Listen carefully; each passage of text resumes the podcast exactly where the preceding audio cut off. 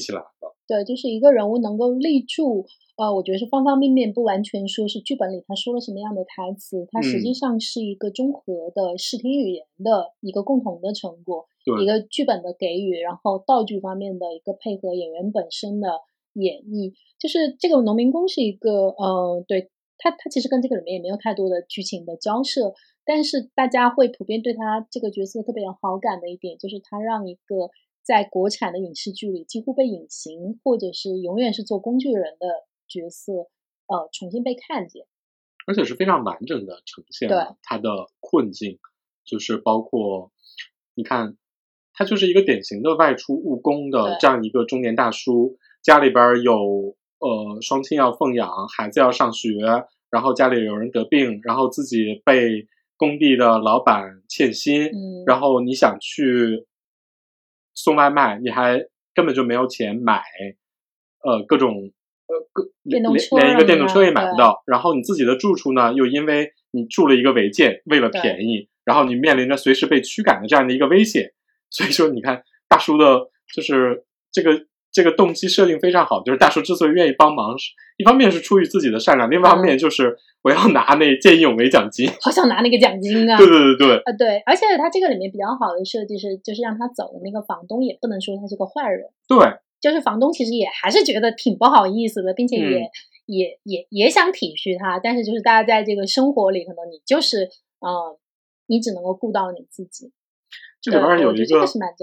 有一个细节改动，其实我觉得还挺影视剧的。就是原著里边，其实他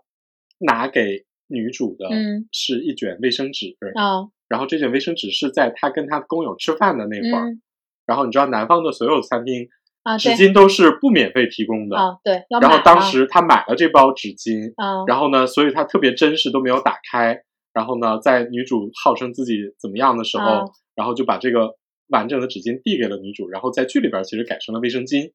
对，然后这个说到这个大叔，也是因为之前好久没有意识到，那天我突然想起来去看了一下《绝命毒师》的一个 cut，然后发现哇，这个里面的 NPC 和路人长得是真路人啊，就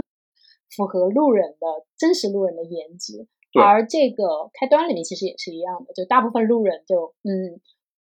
看起来真的是很路人，比如说这个农民工老焦，我平时想，说你平时到底都在演什么戏呢？对，你路人的这么真实，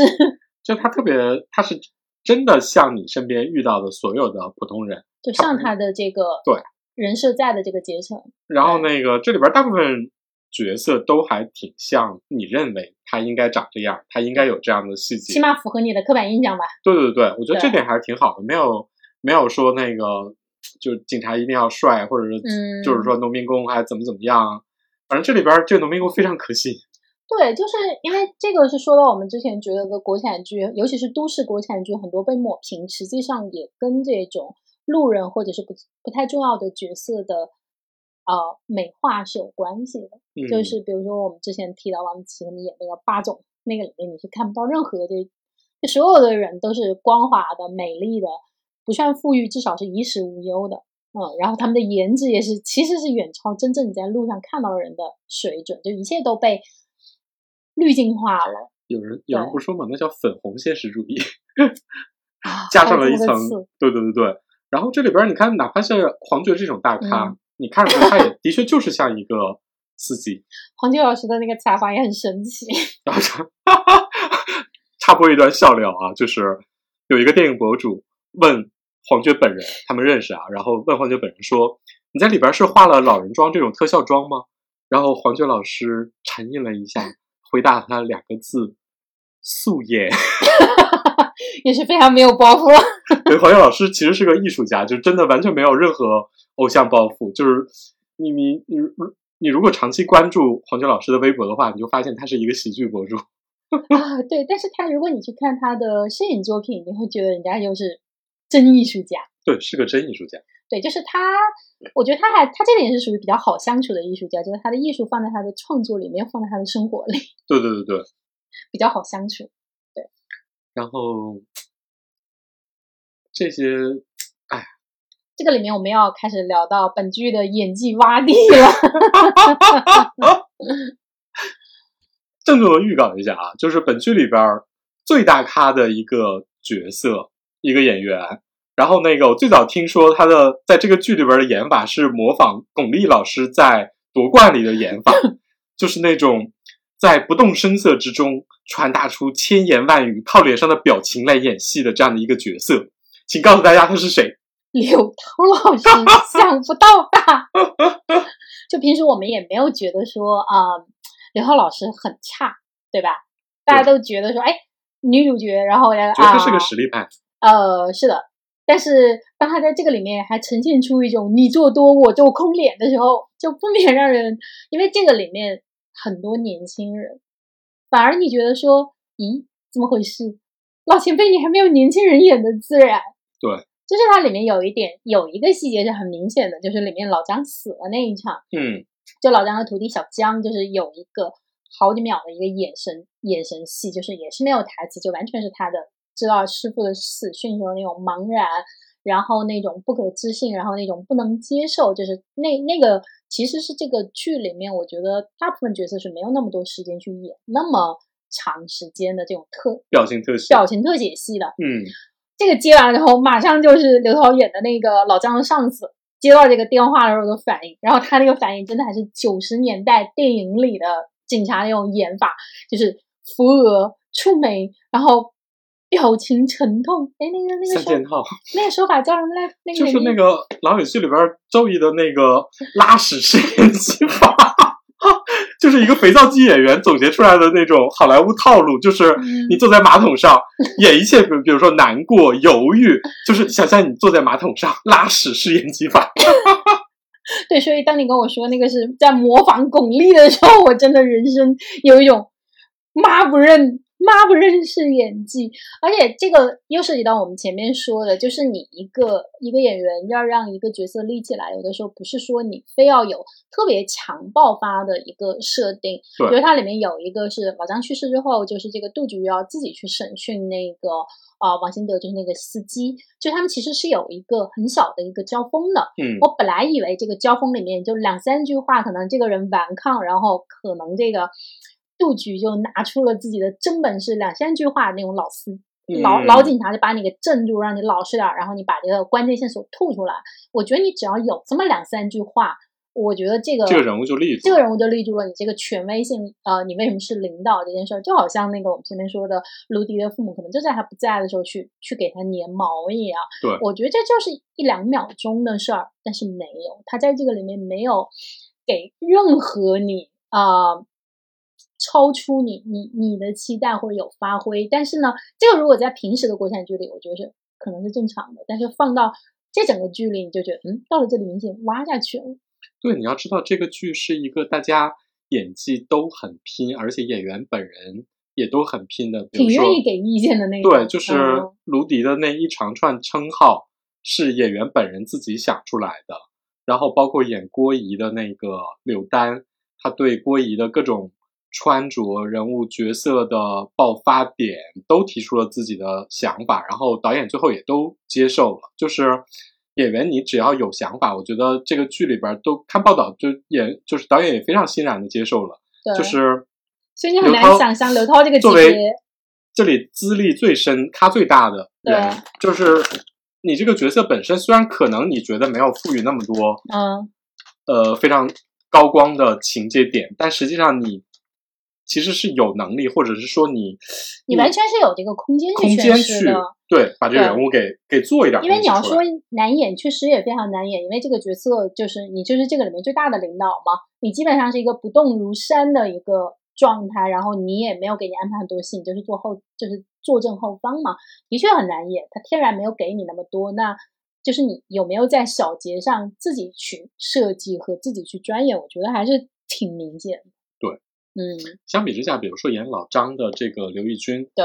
他的那种不动声色，因为他有很多场戏是在审讯中的，然后听他他他他大概听了 男女主讲述这个 循环讲了一万遍吧，他每次的表情都有特别微妙的不一样。对，这个就是我觉得他是通过不说话，光看脸上的表情来演戏的一个包括还有一些身体的语言，然后他怎么去呃用他的身体去表达他的情绪这一点上。嗯，因为这也是我们前面说，这就是时间循环的妙处。因为每次男女主角可能给他的说辞不一样，对，所以老张给出的反应也是不一样的。这点就像我想到我之前去采访的一个舞台剧的啊主演，他们就说到舞台剧的一个很大的魅力，实际上就是我在这场稍微变换了眼神，然后你你看懂了我的搭档，看懂了我的眼神，你接住我的梗，你给出来的反应也不一样。对，然后我们每一场戏就都会有一点新鲜感。呃，实际上我觉得在在开端里，起码在老张这个组合里，我觉得是有有完成到这一点。对，包括男女主，就是李诗情和肖鹤云这两个演员，我觉得也演的还相对来说比较清晰。就是整个这点上，我觉得就是赵今麦还蛮让我吃惊的，因为这个角色其实你呃，你看他演起来觉得好像很轻松不费力，但实际上这个角色是很难演的，还挺难，因为。这是很少见的，在时间循环里的一个主角，没有任何前史，你看不到任何他的个人癖好，就是你你不了解他在进入这个循环之前，呃，他是个什么样的人，以及他为什么这么执着的一定要，哪怕付出自己的性命，他也要救全车的人，这一切其实是全都是没有给的，这这这很少见，因为大部分，比如说像我们前面提到的《土拨鼠之日》里面那个男的，就是因为他。性情暴躁又很自私，实际上这件事儿就是为了改变他，然后他在最最后有一个很强的人物的弧光，然后包括说像那个源代码，这也是因为这个这个这个人已经死了，他需要在这个里面去解决他的很多的危机，包括像明日的明日边缘这种，就所有的主角都是有一个非常个人或者说很很私人的强烈的动机去，他希望结束这个循环或者说突破这个循环，但这个里面女主是没有的，对。这里边你看啊，所有的配角都是靠他们的前世，对，发现了他们自己的高光时刻。只有女主，女主是没有前世的。对。但这这里边又特别好玩的就是，我后来仔细想了一下，就是女主的前史莫不如说是这里边的那个受害者王萌萌，因为她实际上代表了一种女性的类型，她最终去解决的，她的表面任务实际上是一个拯救全车。这。和她最终要最终解决这件事情啊，她实际上是要挖掘这个爆炸案背后的真相。这个真相实际上是一个社会议题。对，比如说，女主在这里边虽然她没有前史，她没有个人的前史，但实际上它要解决的是公众议题。嗯，所以说他某种程度上是一个理想主义者，是一个特别特别方便你代入的对人。嗯，但是他还有一点很难掩饰，就是如果你。你不给他去建造前史，这个人的圣母就会拿的非常的神奇。嗯，就是比如说像里面的肖慧云的这种反应是还比较正常的，就是在不妨碍自己的时候啊，我想解决，然后一旦我本人有危险，我可能就会犹豫退缩。虽然最后呃我经历了一番天人交战之后，还是选择了正义，但是我是有犹豫的。但是女主从来没有犹豫过，几乎没有犹豫过。所以我就说这一点上，一不小心真的很讨人厌。其实是有。缺陷的，但是，嗯，演员靠本人，他真的是属于靠自己的演技和气质把这个坑抹平了，给抹平了。就是你特别相信赵金曼是一个这样的纯情的、有热血的，然后有温度的，然后也有愿意这种有牺牲精神的这样的一个女大学生。所以说，她这里必须是一个大学生。你知道，只有大学生对 才能够这么理想主义。换了车里其他人，这些已经工作的社畜和这种。其他的社会角色，你就会觉得说，你要忍不住问一下，你前世里有支撑你这么做的理由和动力吗？比如说肖慧云的反应就是很符合他的整个他就是一个这样的身份，我为什么要去这么做？我我我我很懦懦弱，或者说我想逃避，对，就很正常。而且你你会发现，他也比较少见，就是他从第一集到最后一集，他其实是没有成长的，他出来就是一个完成体，他几乎没有人物弧线，你发现吗？他在性格上，他。怎么说呢？多少，呃，他的这种成长是在二十五次循环里边 成长了一点点吧。就比如说最后那一幕，我觉得他最大的成长是他有了男朋友吧。对，是的，就他有一个感情上的一个渐进成长，但他的性格，他的核心理念是没有改变的。你知道他像谁？他在这个里面其实非常像超人，就是超人在超英里面出现的时候，他就他的人性就是那样的，大部分。呃，之前的正义联盟里面，超人的性格也没有太大的变化，他也没有说啊，我经经像蜘蛛侠一样，我经历考验一度，我想放弃我的超英身份，然后我又再回来。没有，超人在大部分时间的作品里，嗯，他就是积极、阳光、正面。虽然这个中间也出现过像正义领主这样的，但是我觉得那也是超人到后期了，就是大家觉得说啊，角色一定要有一些负面的情绪啊，有一些这种呃人性的反转。嗯，他这点就一出场就是个完成体。对，这里边其实我可以多说几句啊，就是比如说我们说那个无限流啊，无限流其实是一个超英模式。对，就是大家每你经历每一个世界里，你经历各种坎坷，然后你是以一个超英的模式完成了任务挑战，获得了不能说成长，是那种技能数的丰富啊，然后那个你你你各种点数的增长。但其实，在时间循环里边，非常重要的就是你不能是一个超英，你的是一个普通人。但是这个普通人的你的心性要跟大众有最大程度的，怎么说呢？共情，它某种程度上是一个，它是要有你的一点成长的。对。但这种成长呢，又要怎么说呢？比大众稍微高一点点。对。就是让你觉得说，这是我这是我心中美好的那一部分的寄托。就是这是一个我可以成为的更好的自己。对。但是说真的，什么人能共情女主啊？就是什么人在遇到这种事情的第一反应是我要救全车人呐？所以就是女主只能是我们心中最美好的那部分情绪的共情，所以她整个人让你格外觉得对特别特别受到感动和激励，而且其实你到最后你你也你也被被她感动的这个成分，或者说觉得说我就好多人说那个如果我陷入了二十五次循环，我能不能像女主这样做到最终真的拯救全车人？我觉得大部分人是很难的，我觉得很难。大部分人的选择，其实我我觉得他把肖鹤云改的很好，就是大部分人会觉得说啊，我可能就是肖鹤云那样。对，就是有一些选择底下我放弃了，在能做的时候，也许我会试着拯救，但是我试着拯救不成的时候，我可能又放弃了。对，对他们俩是一个呃，我觉得他把男主的戏份加重加成这样是很重要的，就是他让你觉得嗯。这就是一个人在不同的循环底下能有的不同的反应。嗯，虽然我觉得女主嗯坚定的坚定的很难共情。对，嗯，但是男主是有成长的，男主其实是负担了这个成长线的。是的，对。男主 从各种犹豫逃避战家务战战五渣，然后那个到开始试图解决这个困境，然后而且他中间又面临着。不断的试炼，你知道吗？对，就是包括他那个过度防备伤了杀了大婶儿，然后那个，而且他有一个不断的虚弱的这样的一个威胁的压力存在。虽然说这个压力到最后就跟郭姨的高压锅一样，突然就熄火了。对，就没有了。而且这里边其实这个感情线里边，其实男主也是一个主动主动者。就是他跟女主之间的这个感情线，是他这是他里面唯一最主动的时候，因为这个戏有一点，还有一点特别好，就是呃，他的这个主动线视角是永远盯在女主身上没有变的，对，就是在每一个关键选择的时刻，是女主主导了整个事情的发展，所以我们会看到，就是没有人吐槽说，就是经常被吐槽的大女主，就是你嘴上说啊，我要成功，我要拯救世界，但你关键大关键时刻大家吐槽说，你还不是靠男人。但是在看端里，没有任何人吐槽这个啊，李世清说你还不是靠男人？没有。虽然说肖鹤云会帮他很多，但是你会意识到别人的配合是在女主的呃感化，然后女主的推动、女主的说服下，其他人配合了他。而且很明显，就是这部剧的视角一直是以女主的视角在走的。它是非常中间那上头的。它每一次的那个行动的主线都是女主醒来，我怎么怎么样，就你很容易代入。这里边插入的一些背景式的交代，你很明显的那种，它只是作为一个就就类似于背景解说一样，你很明显就知道说我是在跟着女主在走，所以这也是特别容易这部剧特别容易看下去的一个原因。就是我们它视角没有转换，就是它没有乱跳视角。对，嗯，尤其是在这样的一个群像戏底下，你能够呃繁中不乱，然后把主视角固定在女主身上，我觉得这点上功力其实挺强的。虽然。虽然我个人对后面的那个有一些支线，我觉得真的太多了。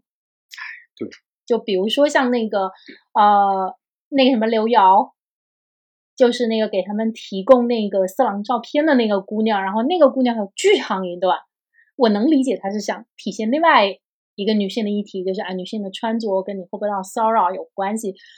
但是真的，我那那段我看下来，唯一想，嗯，这个女演员到底有什么资源，以至于你看有这么。一场战戏，不是，就是那段真的让我有点拖节奏。因为在原著里边，其实王萌萌在公车上被性骚扰的这个这个这个骚扰者啊，是一个没有被找到的，因为已经太远了。嗯，他只是在原著里边就是揭示了这件事情的真相之后，然后那个司机夫妇得到了释然，然后并没有这么一段真正抓住真凶，并且彻底的。具体的指向了某个骚扰者的这样的一个情节。那原著里他们怎么向司机夫妇证明他是他女儿被骚扰，然后导致这一切呢？其实，在原著里边解决最后这个危机的方式跟电视剧里是稍微有点不同的。嗯，原著里边是司机大叔本来就觉得你像我女儿哦，然后呢，他通过若干次循环之后，终于知道了王萌萌是被性骚扰，然后才导致了夫妻。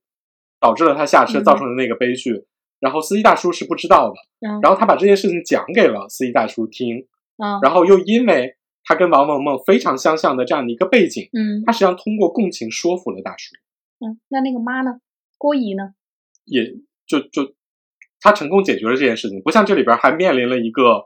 特别大的危机，然后还是警察把这个高压锅给扔下去的，其实不是的，就是他为了追求整个。紧张的效果，对对对，他其实是给给给这点加强了，可以理解，就他最后想要一个戏剧化的大场面，把高潮推上去嘛。包括那个电视剧里边，最后为了抓到这个具体的骚扰者，你知道，天降了一个老师，对，天降了一个当年的线索人物，对，而且这个人还五年都五年都没有换照片，然后五年都没有把这张照片匿名发在网上。对，就是那个。那我觉得那段稍微有点。跳节奏，就它有点硬，贴的有点硬。对，尤其是这种群像，它在这个里面，我们说它做了很大的价值增量，但同时它会有一点，我觉得多少有一点拖慢节奏，因为时间循环的一个大问题就是时间循环要求你非常的固定在这个循循环者本人的这个视角上，然后一旦你去谈别的人，然后脱离了这个时间，脱离这个环境之后，它天然的就是。呃，和这个主线是不搭嘎的，所以他前面的处理都还挺聪明的，就把大部分人的前史是放在前面的番外来讲嘛。嗯，哦，那我觉得这也是一个挺聪明的做法，就是如果你做成一个特别强的节奏，一方面是你技术上能不能跟得上，对，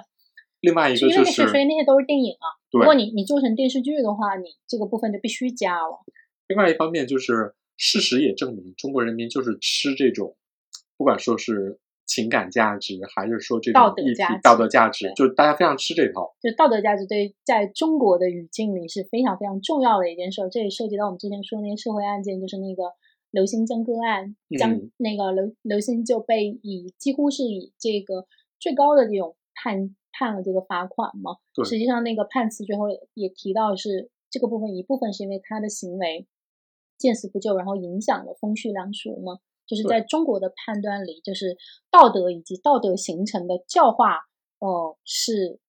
深入人心的。这个不只是政府的导向，我觉得它是深入到每一个个体、每个老百姓的心中。这点真的是你们戏曲界的所有的经典剧目都特别的体现这一点。因为它并不提供说，比如说这个转变里边特别复杂的。呃，更复杂的一些背景和原因驱动力，就比如说，开端结局是一个不管三七二十一，因为我解决了这个爆炸的危机，大家逃过了死亡的危险之后，所有的比如说我跟我父母的这种不理解、矛盾，然后我们俩之间的感情的鸿沟，然后那个不同阶层人之间的差异，全都抹平了，大家对，就同时迈向了理解、成功、幸福、happy ending，就是。就那段真的很宣传片，而且特别像朝阳朝阳区的那个朝阳区经常有的那种墙上的壁画，你知道吗？但是你知道，就是观众又非常吃这一套。我看到了一句非常经典或者说特别典型的一个评论，说大过年的，我就是喜欢看这种 happy ending 啊。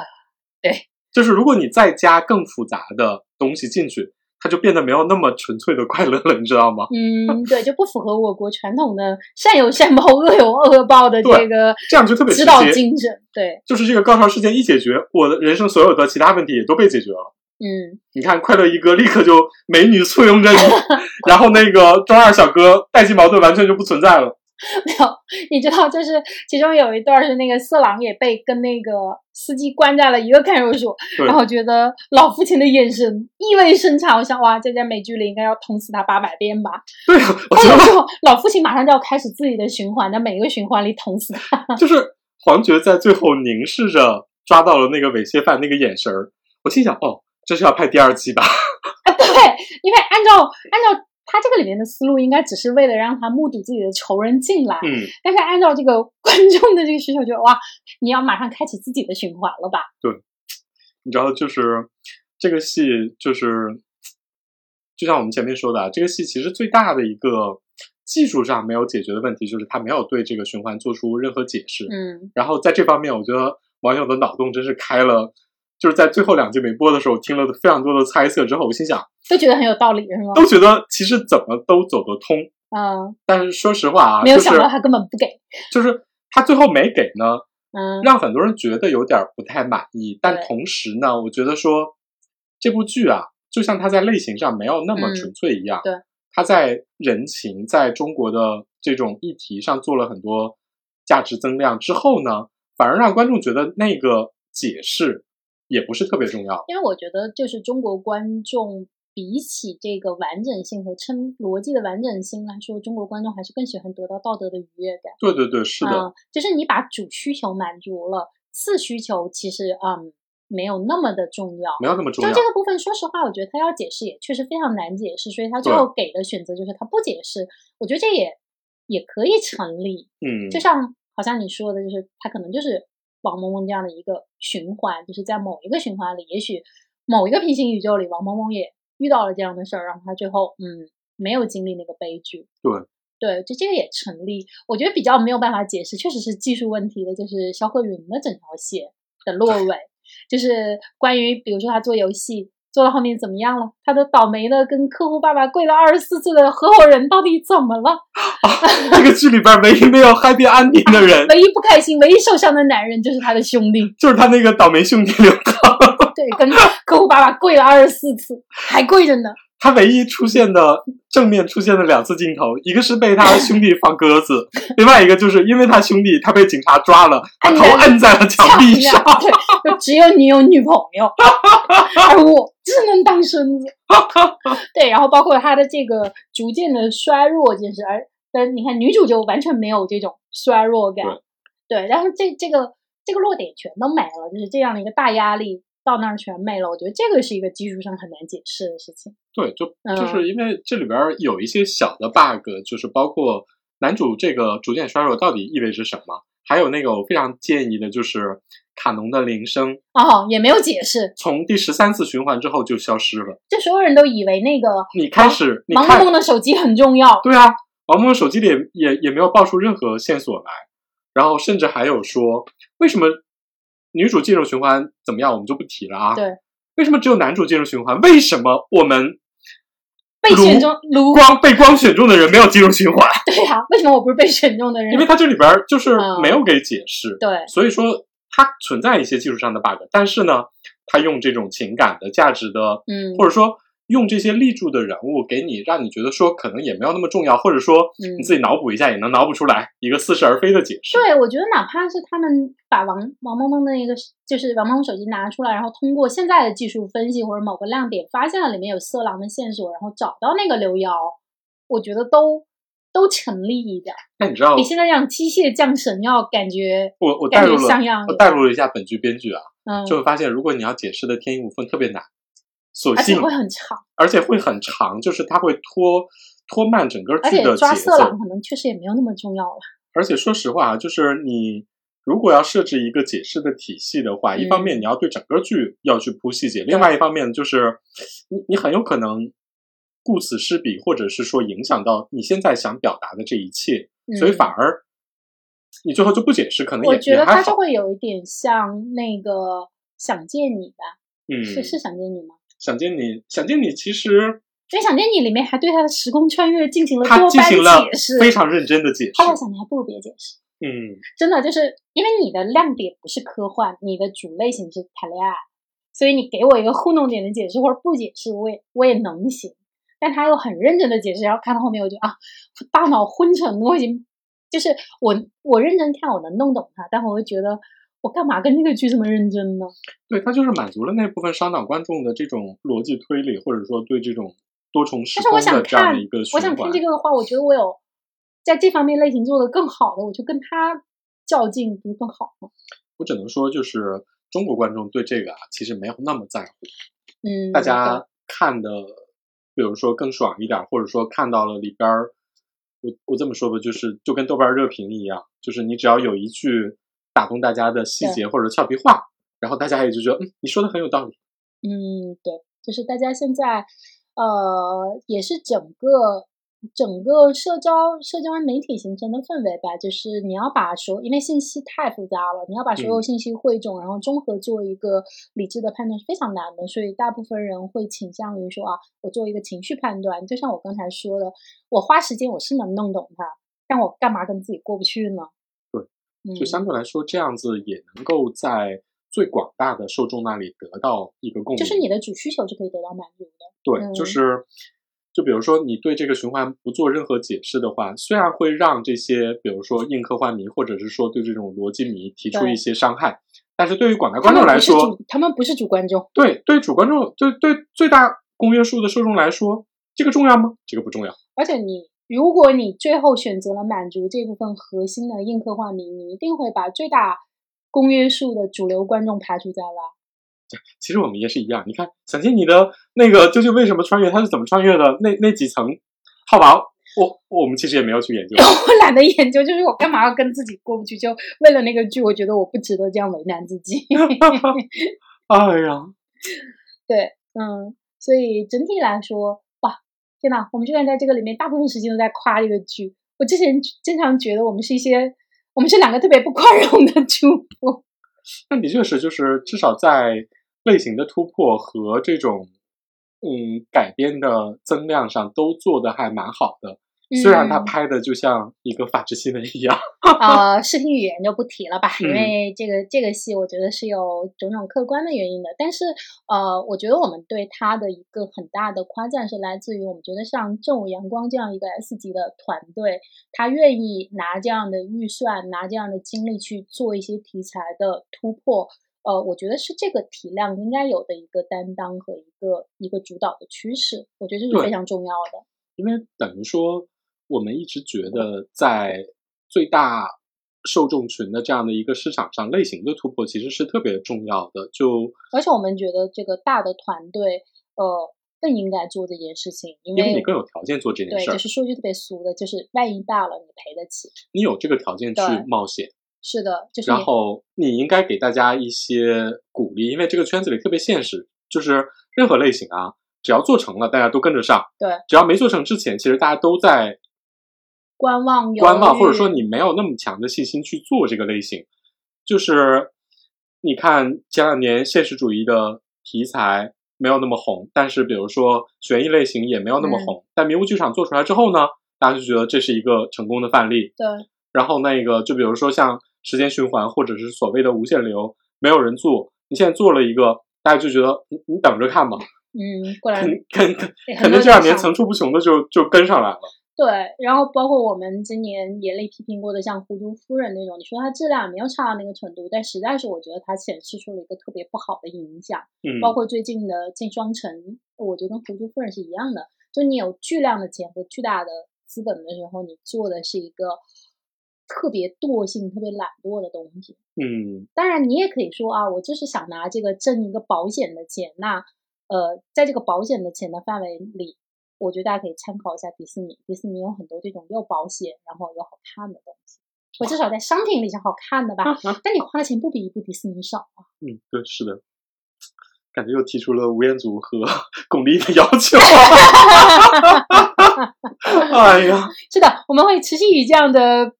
高标准也要求来继续我们新一年的播客的，谢谢大家的关注。嗯，春节愉快，新年好，新年好。嗯。